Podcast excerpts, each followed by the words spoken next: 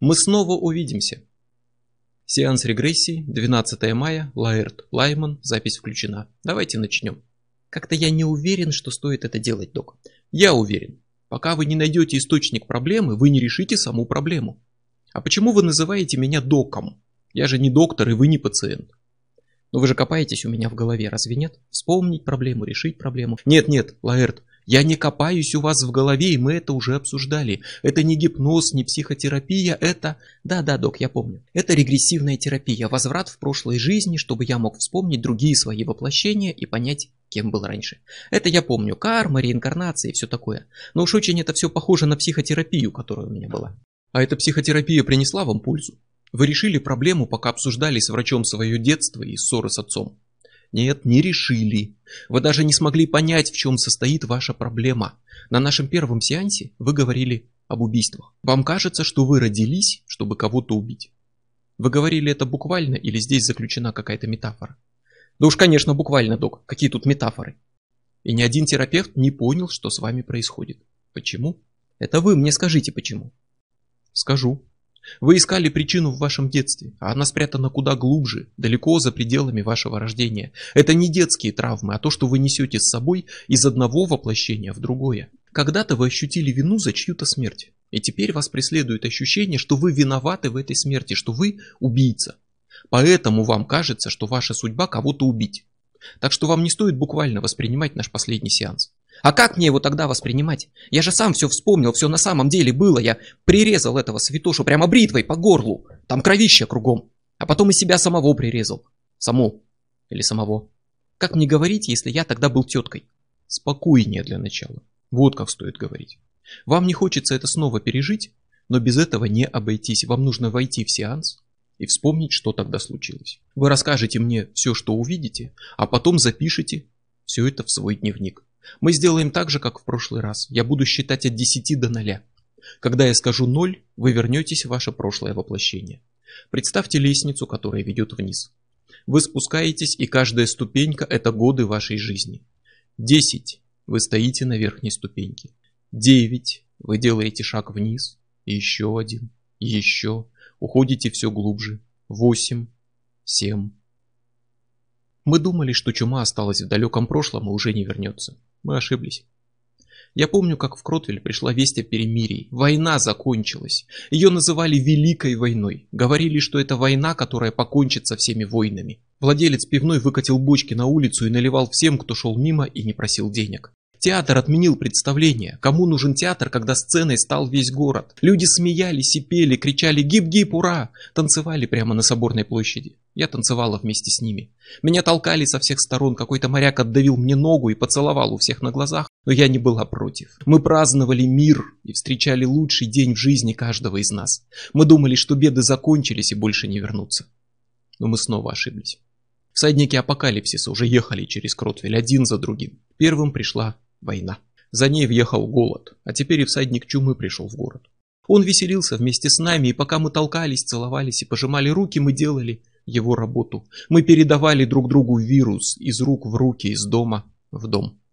Грипп, испанка, синяя смерть, москитная лихорадка. У болезни много имен, но в Кротвеле мы называли ее просто болезнь. Все и так знали, о какой болезни идет речь.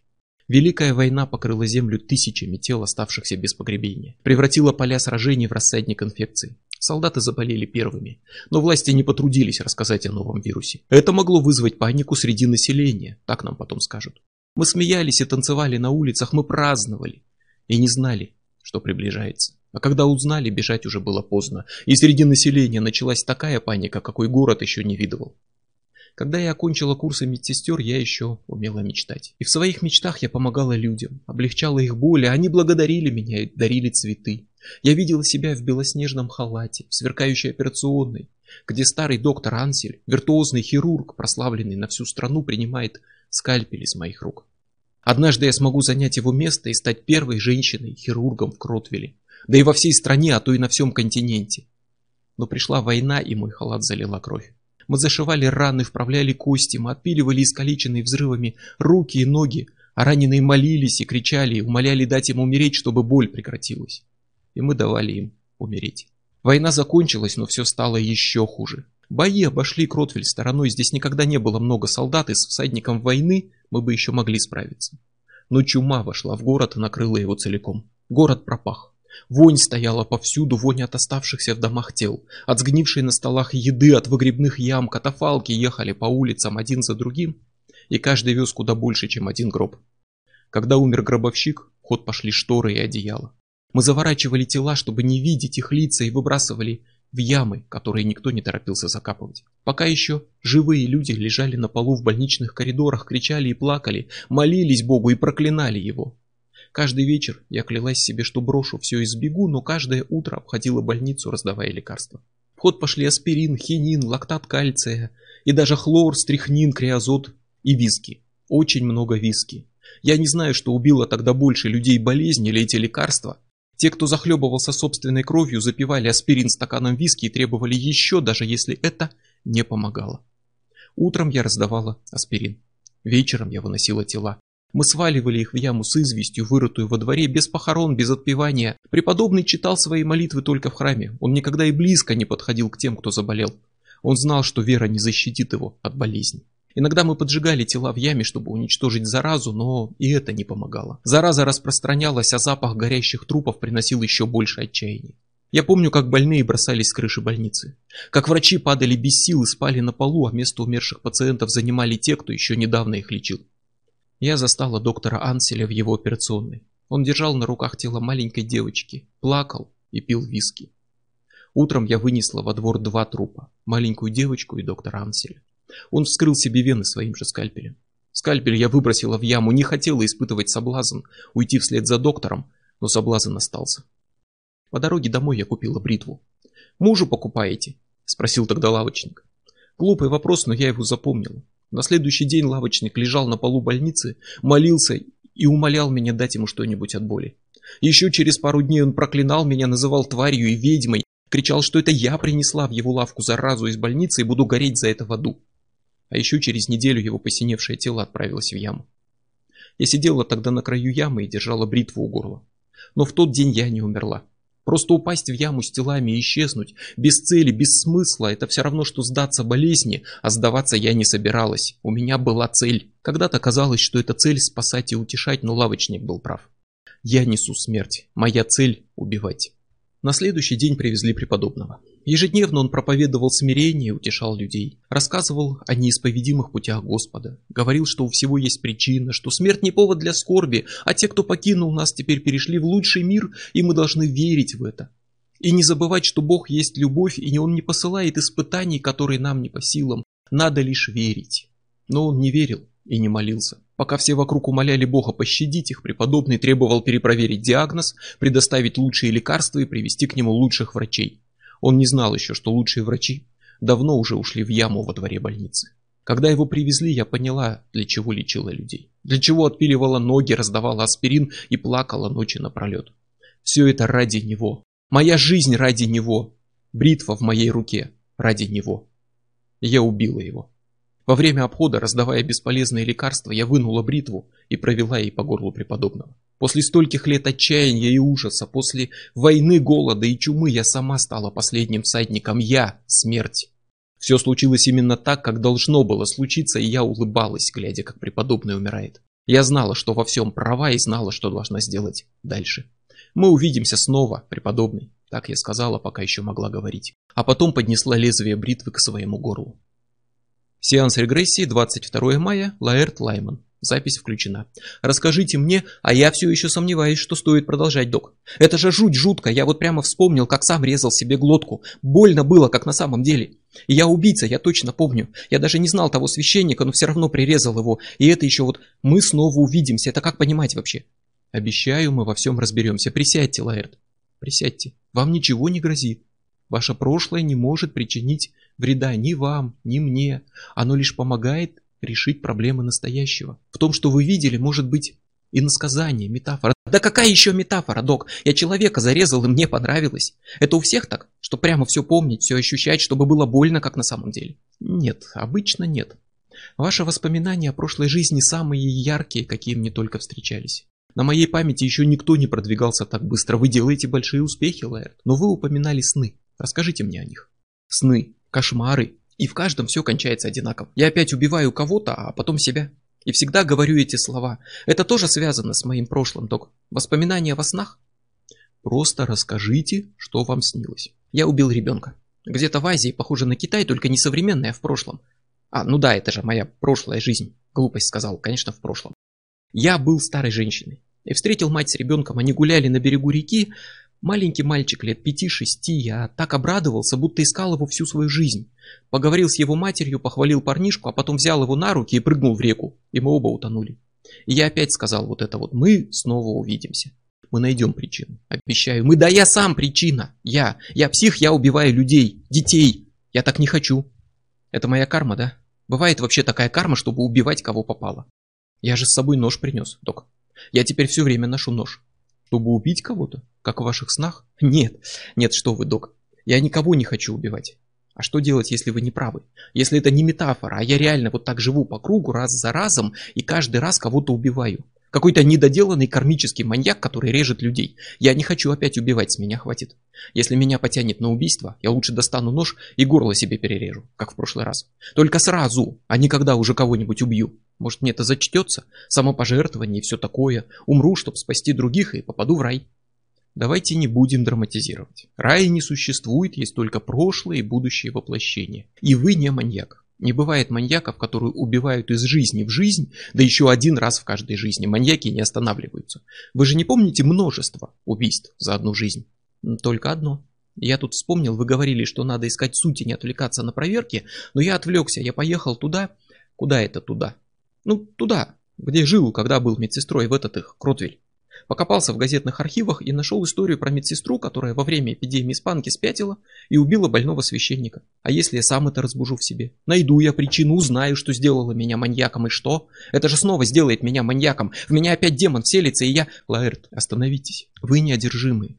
И вы не маньяк. Ваш разум выдает вам лишь часть большой общей картины. Вы же не помните, что было до убийства, кто был тот священник. Может быть, это он был маньяк, и вы спасли от него других больных. Или он так страдал, что вы сделали это из сострадания. И вы ощутили желание убить кого-то еще до того, как занялись регрессией, значит причина не в ней. Вспомните, с чего все началось, и вы поймете, откуда к вам приходят образы убийств и что они означают. Нам пора начинать сеанс. Я буду считать от 10 до 0. 10, 9, 8, Труд фокусника редко считают искусством. Чаще фокусы называют забавой для детей или дешевым балаганным развлечением, и я сам начинал именно так, с дешевого балагана. Распиливание женщины пополам, впервые в мире сенсационный трюк. И каждый ребенок в зале знает, в чем его секрет. Раздаются аплодисменты, такие же жидкие, как балаганное пиво. И вот уже пора освобождать сцену тем, кого на самом деле ждет зал. Метателю ножей или арабским танцовщицам. Фокуснику сложнее заслужить уважение, чем художнику или музыканту. Фокуснику вообще сложнее всегда. Наше ремесло требует сочетания качеств, которые редко приходят к одному человеку. Нужно быть артистом, уметь делать шоу. И тогда исчезновение монетки заставит публику затаить дыхание. Но о монетке все скоро забудут, и нужно быть изобретателем-инженером, чтобы создавать новый реквизит, новые машины для трюков, новые иллюзии. И тогда вы сможете поймать пистолетную пулю зубами или пройти сквозь стену, но и об этом все быстро забудут, если трюк не будет настоящим представлением, сверкающим, ярким, полным интриг, изящества и прекрасных ассистенток, обнаживших свое тело настолько, насколько позволяют местные законы и представления о морали.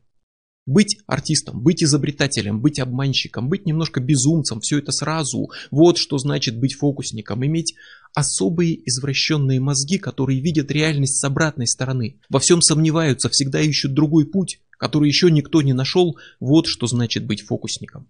Мало кто может все это сразу. Я могу. Балаганы, где женщину распиливают в промежутке между выступлениями клоунов и выходом на сцену удивительного человека-краба, давно остались в прошлом. Я гастролирую собственной программой, со своими помощниками, костюмерами и с ассистентками Беллой и Донной. Разумеется, это не их настоящие имена, но и Хасан Аль-Азре Ибн Хамир, как написано на моих афишах, тоже не настоящее имя. На сцене я делаю то же самое, что и другие, но делаю это лучше других. Любой может распилить женщину, спрятанную в ящике, и всякий знает, что внутри ящика сидят две женщины. Но сумейте сделать это без всяких ящиков. Я сумел. Когда огромная пила рассекла Беллу пополам, разорвала ее платье на куски, а она махала руками и посылала воздушные поцелуи, нескольких дам пришлось вынести из зала на руках. На номере с гильотиной из зала порой выносили мужчин. Я выкатывал на сцену настоящую гильотину. Каждый мог проверить ее нож, убедиться в его остроте. Помощники крепили мою голову прямо под лезвие, а под подбородок подсовывали дыню. Белла дергает за веревку, нож падает, проходит сквозь мою шею и рассекает дыню пополам. Но не шею, разумеется. Я остаюсь жив, дети визжат, мужчин выносят из зала, все счастливы. Любой может проткнуть ассистентку мечами. Девушка сидит в ящике, фокусник втыкает в него мечи, девушка остается невредима, но все знают, что внутри ящика полным-полно места, и она просто увернулась от мечей. В своем лучшем номере я пронзил ассистентку шпагой.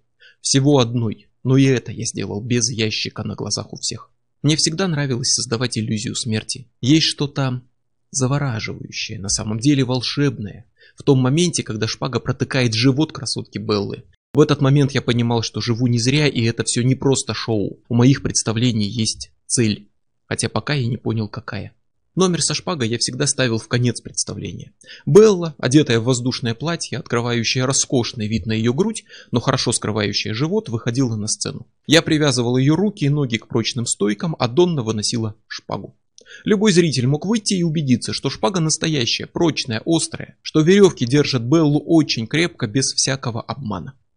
Никакого обмана и не было в этот момент. Донна отдавала мне шпагу, я прижимал ее к животу Беллы и под торжественную музыку вонзал в ее тело. Шпага проходила насквозь и выходила из спины, покрытая кровью.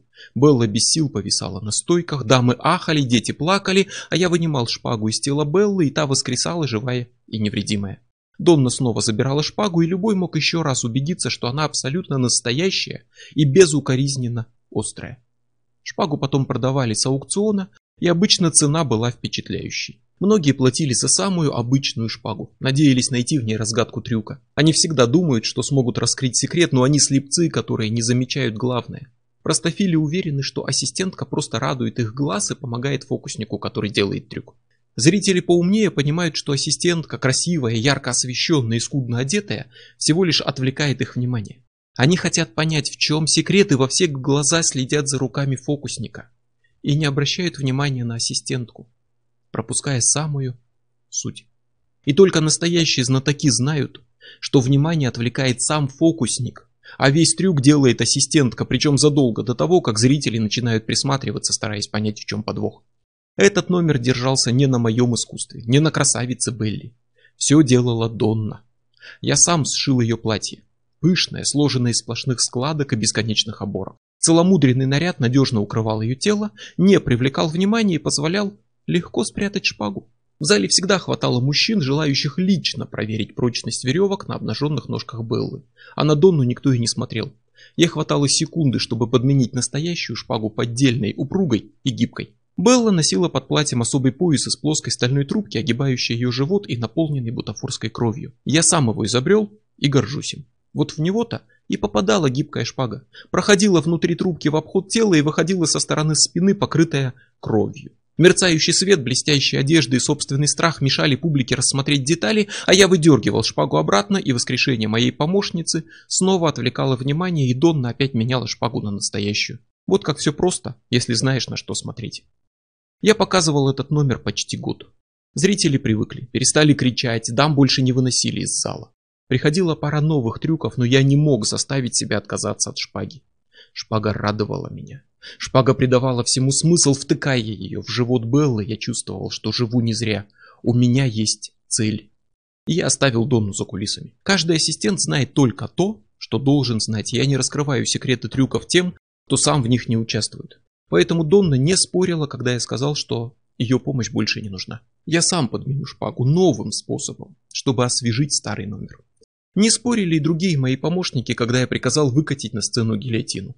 Белла могла бы поспорить, но нельзя спорить на сцене, так что никто мне не возразил. «Дамы и господа», — объявил я публике, — «вы видели многое. Вы видели сегодня и вчера, за этот вечер и много лет назад. Вы видели, как я побеждал смерть снова и снова. Вы видели, как я провел 40 часов, стоя на столбе, и как на час задержал дыхание под водой. Я выбрался из запертого сейфа, сброшенного в Ниагарский водопад. Я был сожжен заживо на костре у вас на глазах, но шагнул из пламени невредимый. Однако того, что вы увидите прямо сейчас, не видел еще никто за всю историю мира, и это не обычный трюк со шпагой. Это вообще не трюк, а свидетельство несгибаемой воли и силы духа. Вы увидите истинное торжество веры в свою правоту и готовности бросить вызов смерти, не прибегая к обману. Вы готовы? Они кричали «Да!» и не были готовы. Белла смотрела на меня в полном недоумении, но она не станет спорить на сцене, даже если что-то пойдет не так. Представление должно продолжаться, любой ценой. Я взял шпагу. Не было никакого нового способа ее подменить, не было никакой подмены вообще, только одна шпага. Настоящая, крепкая и безупречно острая. Не волнуйся, Белла, все хорошо, все идет по плану. Мы снова увидимся. Так я сказал, прежде чем воткнуть шпагу ей под ребра. Лезвие прошло насквозь и вышло из спины. Все так же, как на остальных представлениях, только кровь уже не была бутафорской. А крик боли не был игрой. Я разорвал ее платье и показал обмякшее тело зрителям. Как видите, дамы и господа, здесь нет никакого обмана. Зал молчал. Ни криков, ни аплодисментов. Как мне удастся вернуть к жизни красавицу Беллу? И удастся ли вообще? Не спешите искать ответы на эти вопросы. Сегодняшний вечер еще принесет сюрпризы, и я обещаю, вы их не забудете. Я улыбался и махал руками молчащему залу, пока шел к гильотине и опускал голову под нож. Кто-то в зале начал вещать. Донна выскочила на сцену, но представление должно продолжаться любой ценой. Представление всегда идет до конца. «Мы снова увидимся!» — крикнул я и дернул веревку, освобождая лезвие гильотины. Нож упал. Нож сегодня тоже был самым настоящим, без всяких трюков и обмана. Сеанс регрессии, 21 июня, Лаэрт, Лайман, запись включена. Скажите, Лаэрт, вы все еще чувствуете желание убивать? Постоянно, док. И куда сильнее, чем раньше, только не всех подряд, а кого-то особенного. Кого? Да я сам без понятия. Не знаю, наверное, встречу и решу убить, как раньше было. Пойму, что это он. Вы все еще планируете убить себя до того, как убьете его? Вы носите с собой нож? Всегда. А вообще вы правы, док. Стоит разобраться, что к чему зря я хотел бросить сеансы. Ваша решимость – отличный знак. Думаю, мы близки к тому воплощению, с которого все началось. И ваши сны говорят о том же. Расскажите, что вам снилось. Мне теперь много чего снится. Почти каждый день. Я не все помню. Было что-то про Инквизицию, про каких-то всадников. Расскажите то, что вам запомнилось. Но мне снилось, что раньше я был судья. Важный такой. Ко мне привели парня, совсем сопляка. Сказали, что он украл на рынке 4 акче. Я не знаю, что за такая акче, но во сне это были монетки вроде как серебряные. И я приговорил его к смерти. Вообще-то за такую кражу смертью не карают. Но мне все подчинялись, никто не смел меня отслушаться.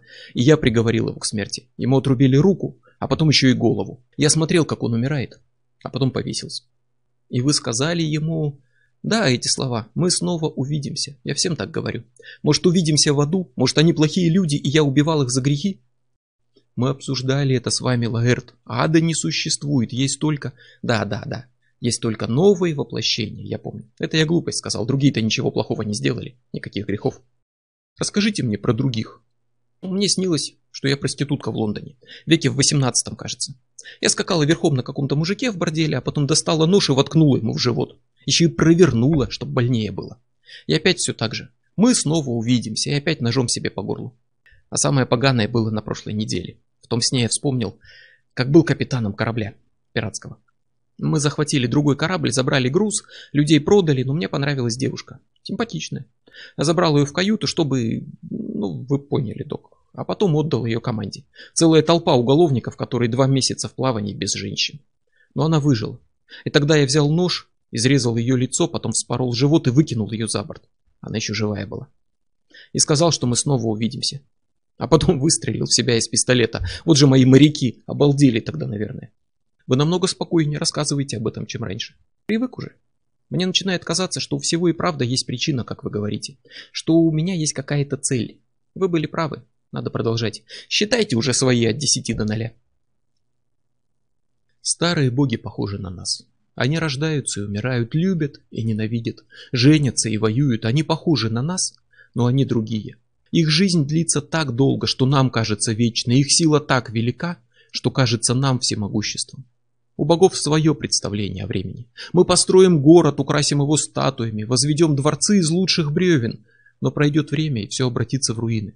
Статуи рассыпятся, дворцы утонут в песке, и даже память о них сотрется.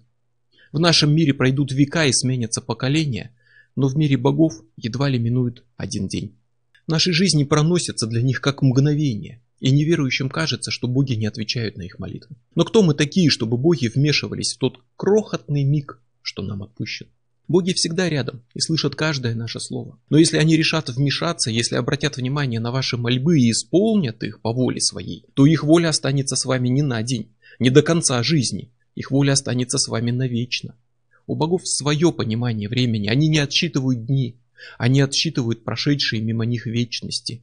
Просите, и вы получите то, о чем просите, но не говорите потом, что получили слишком много. Воля богов не знает пределов. Начавшись раз, она уже не закончится.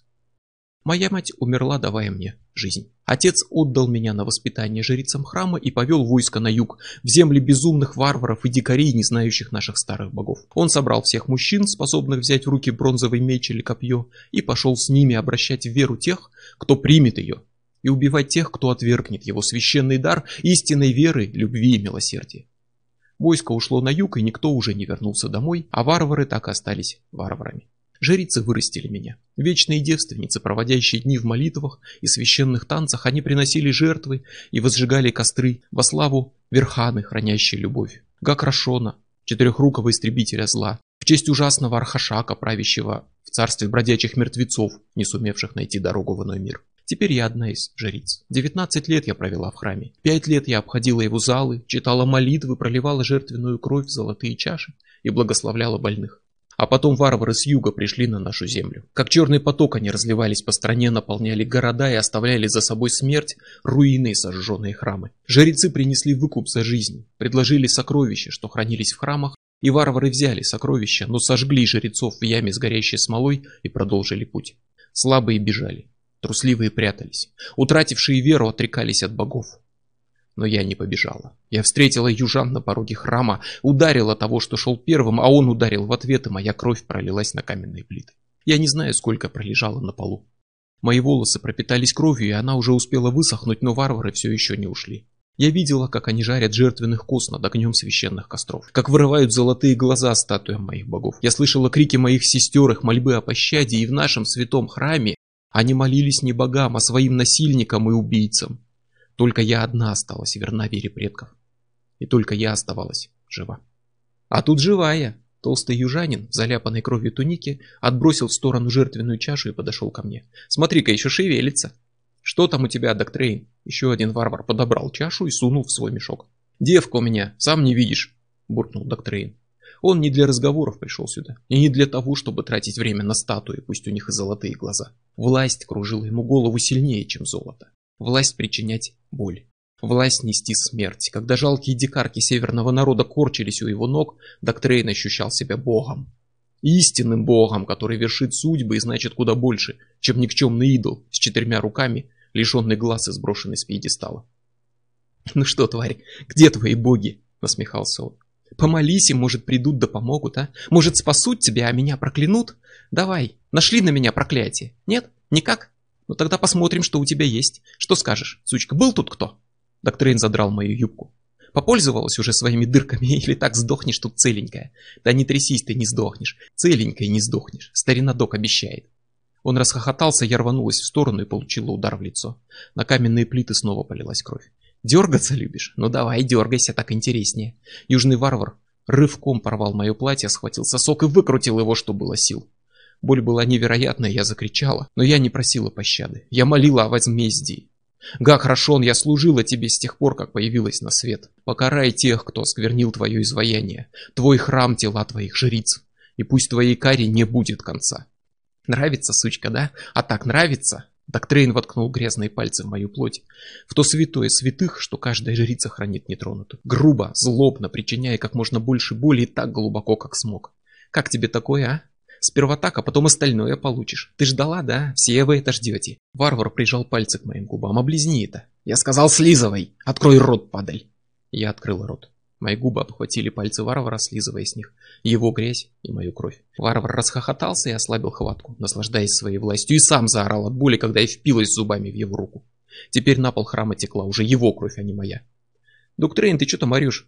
Еще один южанин отвлекся от разграбления храма. Ты что, с девкой, что ли, не смог управиться, док? Вот умора. Я с тобой управлюсь, если не заткнешься. Сам у меня будешь вместо девки. Док вытер кровь с руки, а тунику. Эта тварь меня укусила.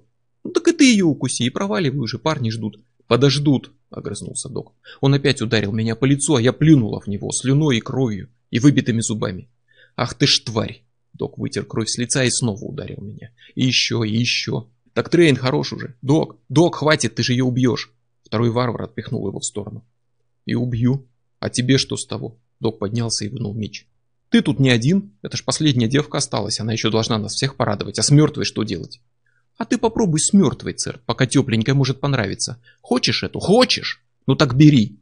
Док взмахнул мечом, но Церта он не ударил. Меч вошел в мой живот. Док провернул его в ране, я снова закричала и уже не могла остановиться. Забирай ее, церт. Смотри, у нее новая дырка получилась. Можешь и ее попользовать. Зря ты так, док. Я-то думал, мы друзья. Второй варвар вынул свой меч из ножен. Воины юга не привыкли прощать оскорбления. Даже друзьям. Лаэрт, Лаэрт, Очнитесь, Лаэрт!» «А, что случилось, док?» «Вы застряли. Я такого еще не видел, но вы застряли в прошлой жизни. Перестали говорить со мной, и я не мог вас разбудить, и вы кричали. Что вы видели?» «Что я видел, док?» «Я видел, что вы правы, и мне надо было все вспомнить, чтобы понять. Вы были правы, я не маньяк. Я был... была. Я была жрицей в храме. Меня убил один из варваров. Он насмехался над моими богами и сам просил его проклясть. Каков дурак. Наши старые боги все слышат. И его тоже убили, тут же рядом со мной. Наша кровь смешалась. Ты знал, что душа заключается в крови, док? А когда кровь смешивается, на полу храма старых богов смешиваются и души. Я нашла варвара в следующей жизни, когда он был стариком, а я надменным воеводой. Я сразу узнала его и затоптала конем насмерть. Я его узнала, когда была судьей, а он мелким воришкой. И когда была шлюхой, а он моряком, и когда он был красоткой, а я фокусником. Он был ребенком в Китае. Он был священником в Кроулине. Он много кем был за эти века, но это всегда он, и я всегда его узнаю. Я всегда знаю, что мы снова увидимся в новых жизнях, и я снова его убью. Я буду мстить ему всегда. Время у богов измеряется только вечностью. Это никогда не кончится и никогда не надоест. У меня есть цель. Вот почему я сама всегда умираю после убийства. Не хочу тянуть время, ждать впустую. Чем раньше мы умрем, тем раньше мы встретимся снова, и я опять его убью. Ты был прав, док. Мне надо было это вспомнить. Я только теперь поняла, зачем приношу нож на твои сеансы. Вот только не надо кричать, док, ну никто не придет, ты же сам запер дверь. И в этот раз ты хотел мне помочь, так что я сделаю все быстро, почти без боли. Не волнуйся, док, это еще не конец, я всегда тебя найду. Мы снова увидимся.